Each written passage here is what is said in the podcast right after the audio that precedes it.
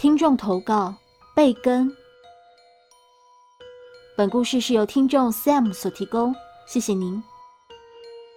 我是个年过四十岁的大叔，记得在我刚满十八岁的一个农历暑假下午时段，有几位同学找我去他家附近的杂货店玩投币式的大型电动游乐器。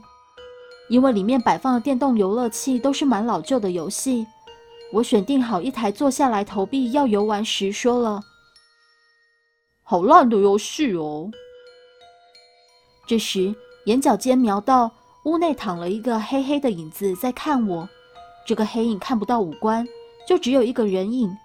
突然间，人觉得很疲惫，就跟同学说：“我想先回家。”这时天空打了一个很大的雷。下起一阵很大的雨，让我走不了。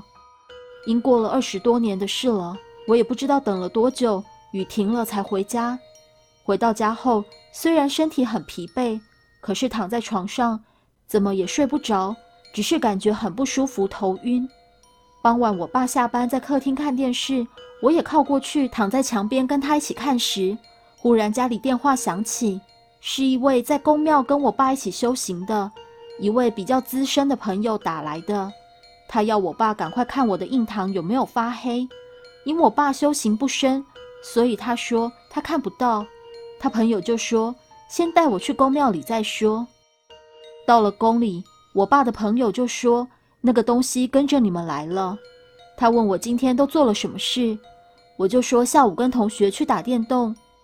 他问有没有说什么话，我就说。我说这电动很烂，他就说我得罪到他了。我爸的朋友什么都没说，就拿出一张黄纸开始写“奉玉皇大帝”，后面写什么我忘了。写完后拿去金桶烧化后，就对外喊去领纸。